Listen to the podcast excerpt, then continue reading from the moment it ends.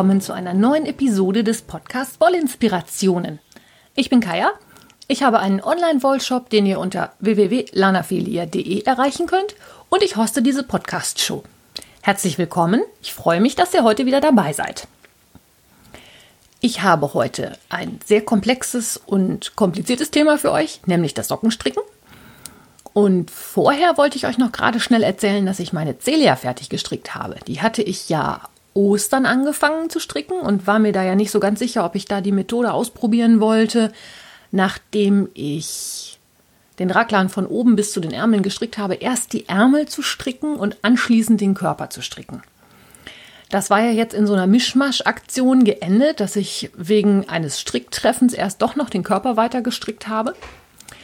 Danach habe ich jedoch, als ich zwei Stränge verstrickt habe, wieder erst die Ärmel gestrickt und dann den Kragen und zum Schluss dann den Körper bis unten hin, so weit wie die Wolle noch gereicht hat.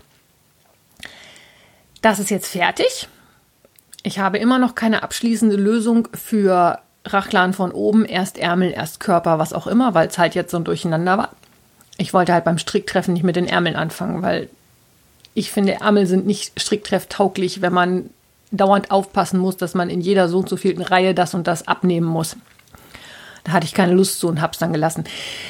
Der ist jetzt fertig. Das Einzige, was noch fehlt, ist natürlich, wie immer, Fäden vernähen. Aber da ich im Moment an einem anderen Projekt mit ganz viel Hochdruck arbeite, das unbedingt so schnell wie möglich fertig werden muss, habe ich das jetzt mal hinten angestellt und hoffe, dass ich dann nächste Woche dazu komme, den Kragen anzunähen. Das ist ja so ein Kragen, der doppelt gestrickt ist und nach außen geklappt und festgenäht wird. Und dann auch die Fäden zu vernähen. Das sind nicht so viele, weil es halt Rachlan von oben ist. Aber dieses Kragenannähen ist doch ein bisschen mühsam. Das muss man ja schon sehr sorgfältig machen, damit es glatt wird und nicht irgendwelche Falten wirft. Und dann gibt es auch Fotos davon. Also noch ein bisschen Geduld. Der ist quasi fertig, bis auf diese paar Fäden. Aber wie gesagt, ich hoffe dann nächste Woche. So, und dann wollte ich euch heute ein bisschen was über Sockenstricken erzählen. Das hatte ich ja schon angedacht für letzte Woche. Da war mir aber die Zeit zu knapp, weil das Thema ein bisschen komplex und kompliziert ist. Weil, um es mal ganz auf den Punkt zu bringen, Socken stricken kann man, glaube ich, auf ungefähr 30 Zillionen Arten. Und aus 30 Zillionen Sorten und Mustern und ähnlichem. Und ich habe versucht, euch das mal so ein bisschen aufzudröseln. Manche Sachen kann man super im Audiopodcast erklären, andere nicht so. Da werde ich euch dann ein entsprechendes Video verlinken, damit ihr da mal gucken könnt. Mm, und ich habe mir überlegt, wir fangen jetzt einfach mal an und ich erzähle euch mal, was man für Wolle für Sockenstricken nimmt. Und zwar gibt es da halt spezielle Sockenstrickwolle, die einen Anteil an Polyamid hat. Üblich sind so 10 bis 25 Prozent. Aus dem einfachen Grund, weil das die Haltbarkeit der Socken erhöht. Wenn ich eine reine Schuhwolle verstricke, ist die Gefahr zum einen des Filzens sehr hoch und zum anderen, dass ich die Socken sehr schnell durchlaufe. Deswegen ist ein kleiner Polyamidanteil von Vorteil, der die Haltbarkeit der Socken erhöht. Genauso wie es von Vorteil ist, wenn ich mindestens drei, eher vier, sechs oder achtfach gezwirnte Wolle habe. Auch die Zwirnung erhöht die Haltbarkeit und damit auch die Freude, die man nachher an den fertigen Socken hat. Ist ja blöd, wenn man Socken gestrickt hat, die zweimal anzieht und danach ist schon irgendwo ein Loch drin oder die sind durchgelaufen. Macht ja nicht wirklich Spaß. Klassische Sockenwolle ist der Qualität Fingering zugeordnet. Wobei nicht jedes Fingering-Garn muss ein Sockenwollgarn sein, weil ich ja in den Sockenwollgarnen immer noch den Polyamidanteil drin habe. Ein Fingering-Garn kann natürlich auch reines Wollgarn sein, kann auch eine Wolle Seide oder Wolle Kaschmir oder was auch immer gemischt sein. Für Socken würde ich halt wirklich gucken, dass ich einen kleinen Kunstfaseranteil drin habe, aber die Stärke ist halt die Fingering-Stärke. Es gibt natürlich auch andere Sockenwollen, die man benutzen kann, also die dreifach gezwirnten, die sechsfach oder die achtfach gezwirnten. Da ändern sich dann entsprechend die Maschenanzahlen, die man stricken muss. Da gibt es aber dann entsprechende Tabellen für, da komme ich dann gleich nochmal zu. Wenn ich jetzt von irgendwelchen klassischen Socken spreche, dann meine ich wirklich Socken in Fingering-Stärke mit einem Vierfachzwirn. Oder halt dreifach. Jedenfalls so das ganz klassische Sockenwollgarn. Bei der Nadelgröße kann man natürlich wie immer ein bisschen variieren. Es hängt ein bisschen von den persönlichen Vorlieben ab. Allerdings tendiere ich dazu, eher eine Nadel zu wählen, mit der das Gestrick etwas fester wird. Auch das erhöht die Haltbarkeit der Socken. Üblicherweise wird man so für eine Vierfachsockenwolle Nadeln mit 2,25 bis 2,75 nehmen. Jede Strickerin, jeder Stricker wird da entsprechend seiner Vorlieben und seiner Strickweise sicherlich seine Standardgrößen irgendwann ermittelt haben, mit denen er dann strickt und wo man dann also weiß, vierfach Sockenwolle, die und die Nadelstärke, so und so viele Maschen anschlagen, damit ich die und die Größe an Socken rauskriege. Und wo wir schon bei Größe sind, bei Socken geht es natürlich darum, wie lang mache ich den Fuß. Das richtet sich natürlich klassisch nach der Schuhgröße und so ein bisschen auch nach dem Umfang. Wobei ich persönlich finde, dass der Umfang nicht ganz so relevant ist, den muss ich nicht ganz so genau treffen. Da kann man je nach Muster, was man strickt, auch ein bisschen was hin oder wegschummeln. Allerdings ist die Fußlänge natürlich eine Sache, die muss schon passen. Und dafür kann man im Internet ganz viele verschiedene Tabellen finden, je nachdem, mit was für einer Stärke man strickt, wie viele Maschen man anschlagen muss, wie viele Maschen für welche Fersenvariante gewählt werden müssen und wie lang natürlich der Fuß sein muss, damit mein Socken natürlich nachher einem Fuß in Größe 36 oder 43 passt. All das kann man finden. Da muss man mal ein bisschen schauen. Ich werde euch ein oder zwei in den Shownotes verlinken. Das heißt aber noch lange nicht, dass das die allein selig machende Lobpreisung ist, sondern auch das, wie immer, grobe Richtlinie je nach Strickart und Weise kann es halt schon sein, dass es doch noch mal ein bisschen variiert und auch das Muster, das man auf den Socken strickt, kann darauf einen Einfluss haben. Bei der klassischen Sockenwolle gibt es natürlich wie überall die handgefärbten Sockenwollen. Die gibt es in semisolide oder in mehrfarbig, eventuell auch selbst streifend, also selbst ringelnd.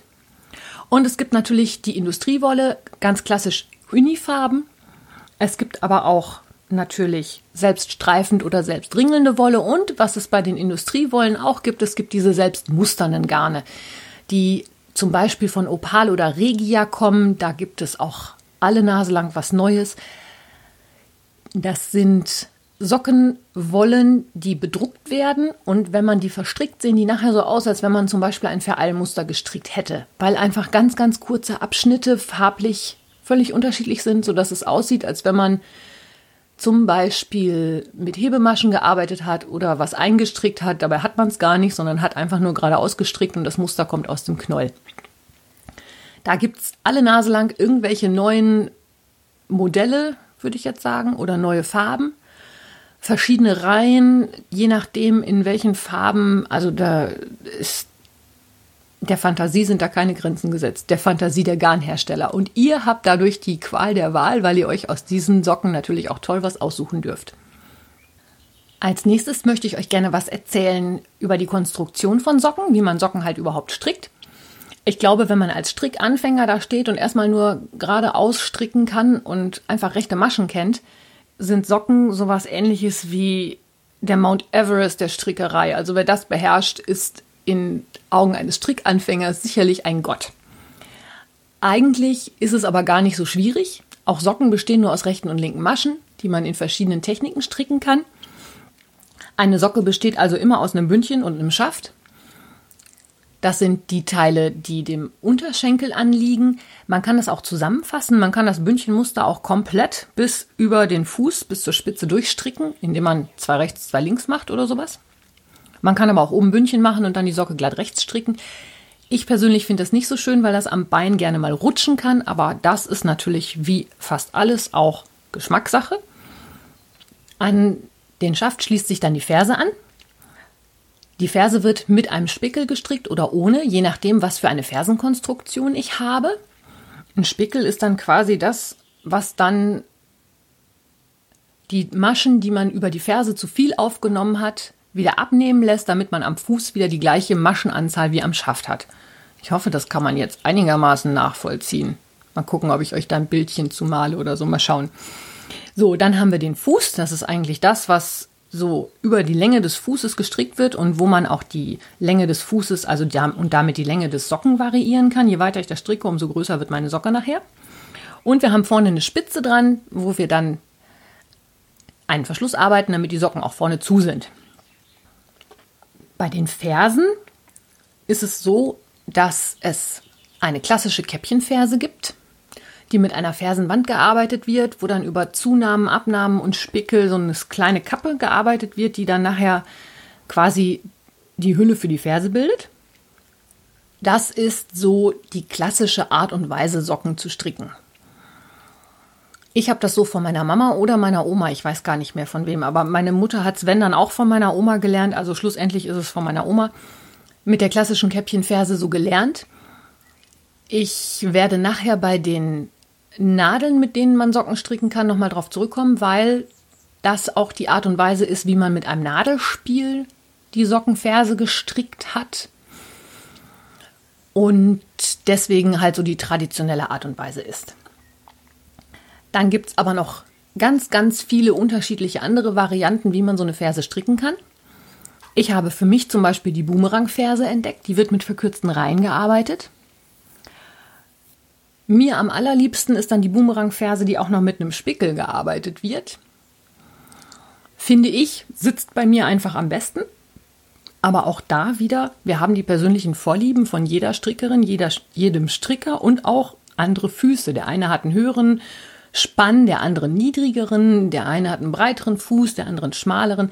Da muss man einfach dann wirklich mal ausprobieren und gucken, welche Variante der Ferse am besten sitzt. Also wir hatten jetzt Käppchen, wir hatten Boomerang. Was man auch machen kann, ist, dass man nachträglich die Ferse einarbeitet. Also man strickt quasi erst den Schaft und dann ohne Ferse zu stricken den Fuß weiter und kann anschließend die Ferse einarbeiten. Das hat den Vorteil, dass man auch hier die Wolle wieder komplett ausnutzen kann, weil man einfach die Ferse dann nachher dahin macht, wo sie hin muss, je nach Größe und nicht irgendwie schätzen muss, wie viel Wolle habe ich noch über, um den Fuß und die Spitze zu stricken. Sehr moderne Fersenvarianten sind zum Beispiel die Fish Lips Kiss Heel oder auch die Vanilla is the New Black. Da haben die Mädels vom Frickelcast neulich eine Menge drüber erzählt. Ich verlinke euch die Anleitungen, könnt ihr mal reinschauen. Das sind auch Varianten. Wie gesagt, man muss einfach mal ausprobieren, was einem am besten zusagt. Und auch das sind sicherlich nicht die selig machenden Glückseligkeiten alleine. Es gibt sicherlich auch noch andere Varianten, mit denen dann der eine oder andere doch noch besser klarkommt. Bei der Spitze gibt es natürlich auch unterschiedlichste Varianten, das zu stricken. Am einfachsten ist sicherlich die Sternchenspitze, bei der gleichmäßig verteilt immer wieder Maschen zusammengestrickt werden, sodass die Spitze nachher so ein bisschen aussieht wie so ein Stern. Die kann man noch variieren, indem man diese Abnahmen über die verschiedenen Maschen rotieren lässt. Dann sieht es aus wie so ein Wirbel. Es gibt auch eine Bändchenspitze, bei der man rechts und links in so einem Band die Maschen abnehmend. Auch da gibt es sehr viele verschiedene Möglichkeiten. Es gibt auch asymmetrische Sockenspitzen, weil ja auch nicht jeder Mensch so eine Socke hat, die vorne gleichmäßig spitz zuläuft.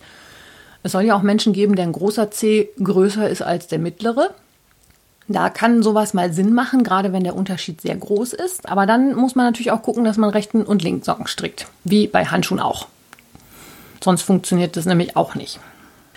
Und dann gibt es noch Socken, die ganz, ganz untypische Konstruktionen haben. Ich erwähne da mal die Spiralsocken nach Bernd Kästler. Dazu gibt es jetzt relativ neu ein Buch. Die werden einfach so gestrickt, dass sie gar keine Ferse haben. Die Theorie dahinter besagt, dass man die einfach so anzieht und die Ferse sich dann einfach da ausbildet, wo man die Ferse halt hat. Und dadurch, dass man die Socken jedes Mal irgendwie anders anzieht, würde sich da auch nichts abnutzen und auch nichts ausbeulen. Habe ich persönlich jetzt noch nicht ausprobiert, ist mir irgendwie auch nicht sympathisch. Ich habe dann immer so das Gefühl, ich glaube, da wird mir oben auf dem Fuß, hätte ich Angst davor, dass ich da irgendwie Falten habe. Und das, nee. Vielleicht teste ich das irgendwann nochmal aus. Habe ich noch nicht, aber vielleicht könnt, könnte ja jemand, der da Erfahrungen mit hat, seine Erfahrungen mal mit uns teilen, wie das so sitzt. Und dann gibt es noch so ganz unübliche Konstruktionen, wie zum Beispiel den Swirlagon Sock. Das ist ein aktuelles Muster aus dem Sock Madness bei Revelry. Da komme ich gleich nochmal ganz ausführlich zu. Das ist ein Muster, das aus verschiedenen Hexagons zusammengesetzt wird. Sieht auch sehr interessant aus von der Konstruktion her. Oder auch zum Beispiel den Hypsulaisen Carusselli Sock. Der wird nämlich an der Ferse begonnen zu stricken. Ist auch eine sehr anspruchsvolle Konstruktion, wie ich finde. Sieht im Anfang überhaupt nicht aus wie ein Socken, wird aber trotzdem zu einem. Da bin ich auch mal gespannt drauf. Das müsste ich vielleicht auch mal ausprobieren. Da, wie gesagt, verlinke ich euch. Das, ist eine, das sind freie Anleitungen, da kann man mal gucken. Ähm, ich erzähle euch auch nachher noch ein bisschen was über Sock Madness und da gibt es dann auch ganz, ganz viele freie Sockenmuster, die auch mal ganz andere Konstruktionen enthalten. Socken kann man natürlich einfach Unifarben stricken. Dann sind es häufig sogenannte Stinos.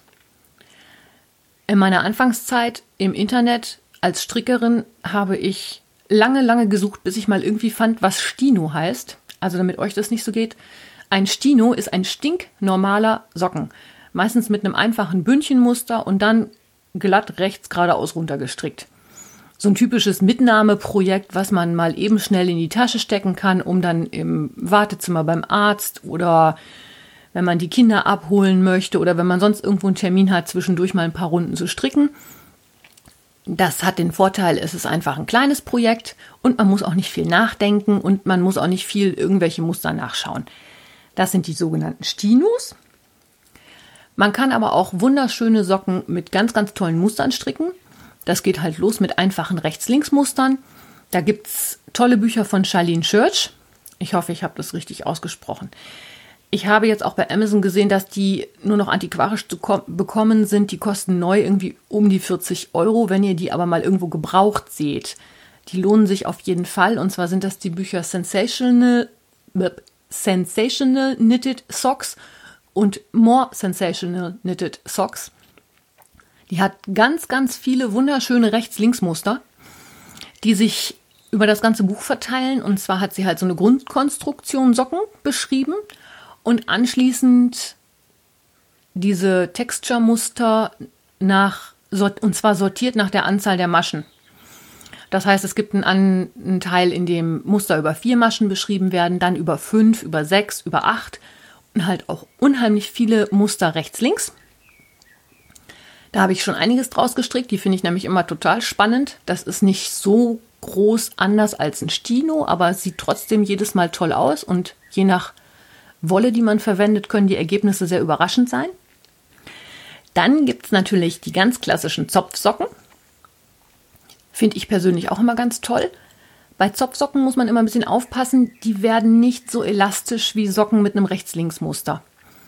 Da kann es sein, dass man mit den üblichen 64 Maschen, die ich zum Beispiel für einen Socken für mich brauche, dass ich damit nicht hinkomme, weil das Zopfmuster nicht dehnbar ist. Es ist aber auch nachvollziehbar, wenn ich die Zöpfe und die Maschen nach rechts oder links verkreuze, dass da mehr Zug auf den Maschen drauf ist und dadurch die Elastizität leidet, ist eigentlich jedem, der da mal einen Moment drüber nachdenkt, von alleine klar.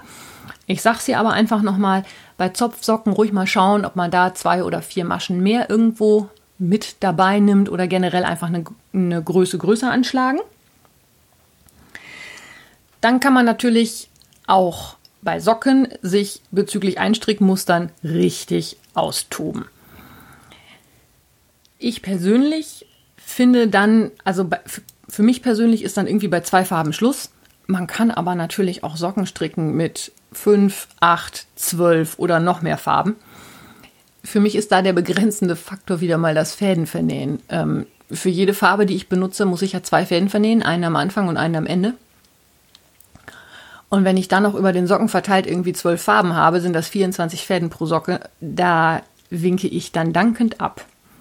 Ist aber eine Sache, die total toll aussehen kann, nur nicht für mich. Also, die sieht toll aus, aber ich möchte es einfach nicht stricken. Wer das möchte, darf sich da gerne dran austoben. Und bei den selbstmusternden Sockenwollen, das habe ich ja vorhin schon gesagt, da braucht man gar kein Muster stricken, da kommt das Muster aus dem Garn raus. Das ist auch immer, immer wieder erstaunlich und überraschend.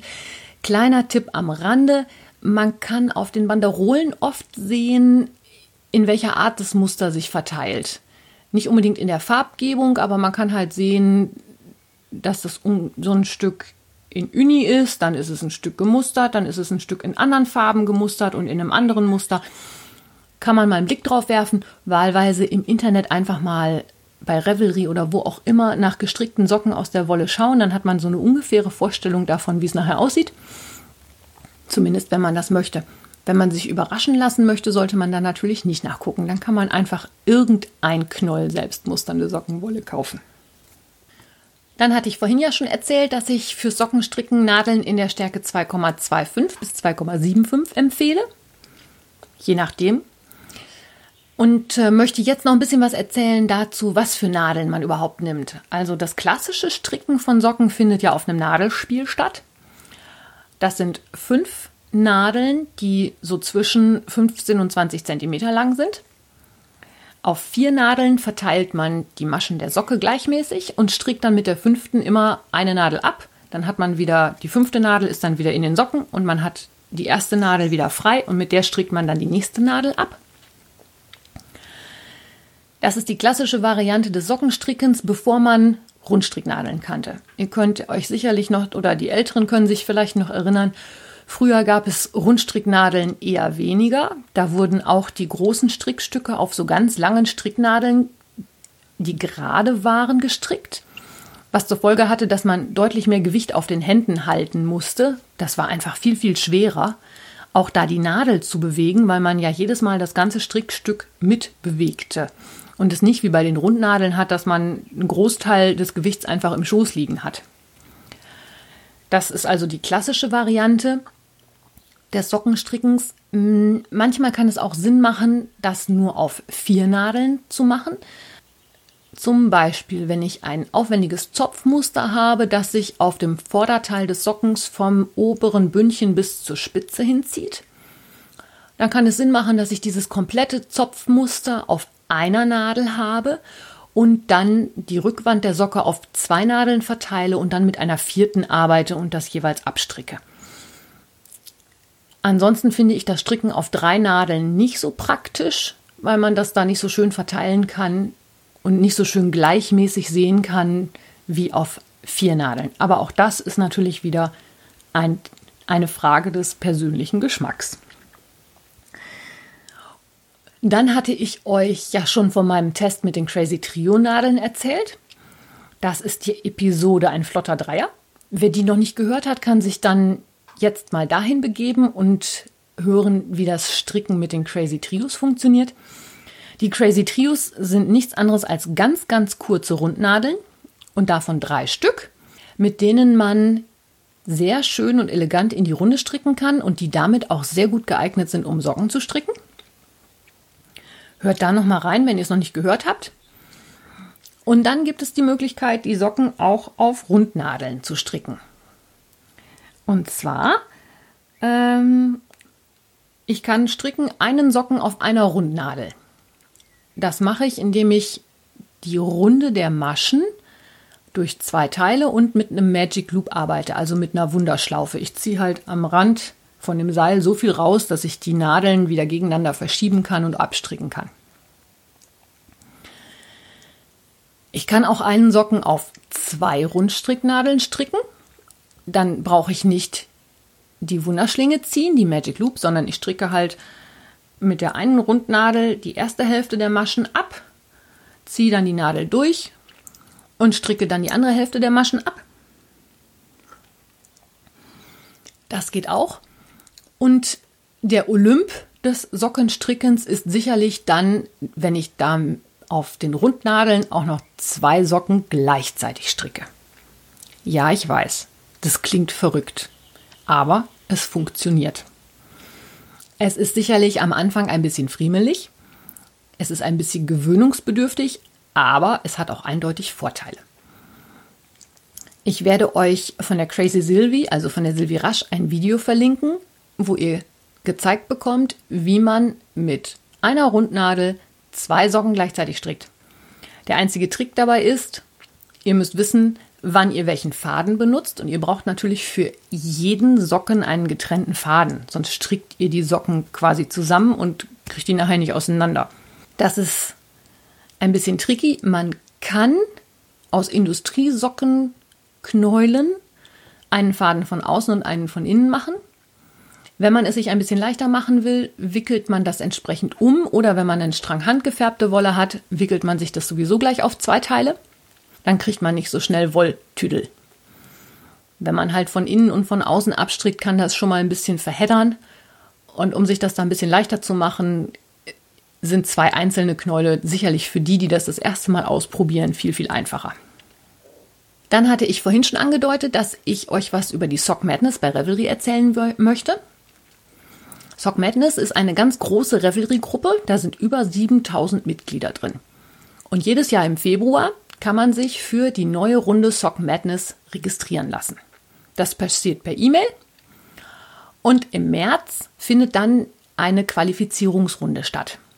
Das heißt, ihr bekommt über Revelry oder über E-Mail, glaube ich, ein freies Sockenmuster, was es bisher noch so nicht gibt. Und habt dann 14 Tage Zeit, das zu stricken. Wenn ihr innerhalb dieser 14 Tage diese Socken fertig gestrickt bekommt, werdet ihr einem Team zugeteilt. Und dann geht es eigentlich erst richtig los. Dann passiert nämlich Folgendes. Alle bekommen gleichzeitig ein neues Sockenmuster von einem Designer kostenfrei zur Verfügung gestellt und wer diese Qualifizierungsrunde überstanden hat, kriegt auch alle Socken aus allen Runden sofort mit ins Postfach geliefert. Die Sock Madness Sockenmuster sind alle frei. Deswegen erzähle ich euch das nämlich auch. Äh, aber die normalen Revelry-User bekommen diese freien Anleitungen immer erst, wenn die Sock Madness komplett vorbei ist. Und das läuft dann so ab, es gibt ganz viele Teams. In jedem Team sind ungefähr gleich viele Leute drin und alle fangen gleichzeitig an, das neue Sockenmuster zu stricken. Und aus jedem Team kommen in jeder Runde einige Leute weiter und andere scheiden aus. Das heißt, in Runde 1 sind meinetwegen in meinem Team 50 Leute. Ich bin jetzt unter den 45, die am schnellsten die Socken fertig haben.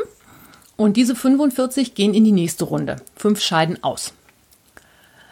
In der nächsten Runde haben wir 45 wieder ein Sockenmuster und es scheiden meinetwegen wieder fünf aus. Das heißt, die ersten 40 kommen dann weiter in die nächste Runde. Und so geht es immer weiter, bis nachher aus jedem Team nur noch einer übrig ist.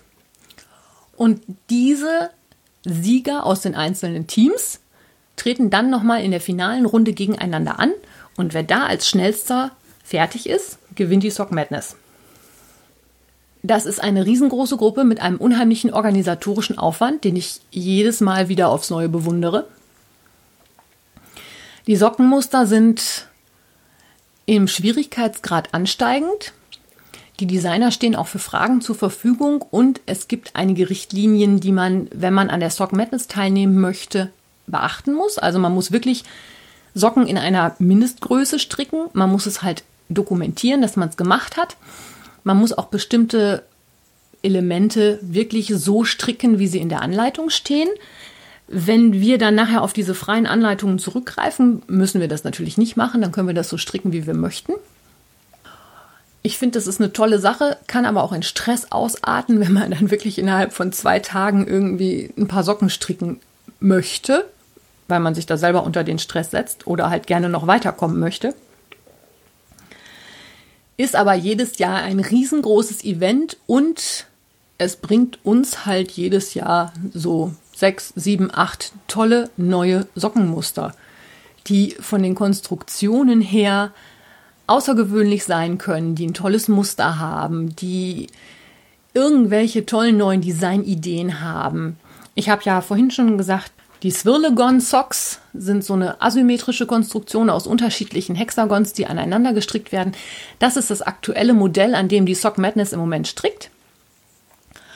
Und weil wir ja alle gerne mal was Neues lernen, was Neues ausprobieren und für neue Ideen offen sind und uns selber herausfordern, finde ich, ist das ein ganz tolles Projekt, bei dem jeder, der eine Inspiration sucht, auch mal gucken kann.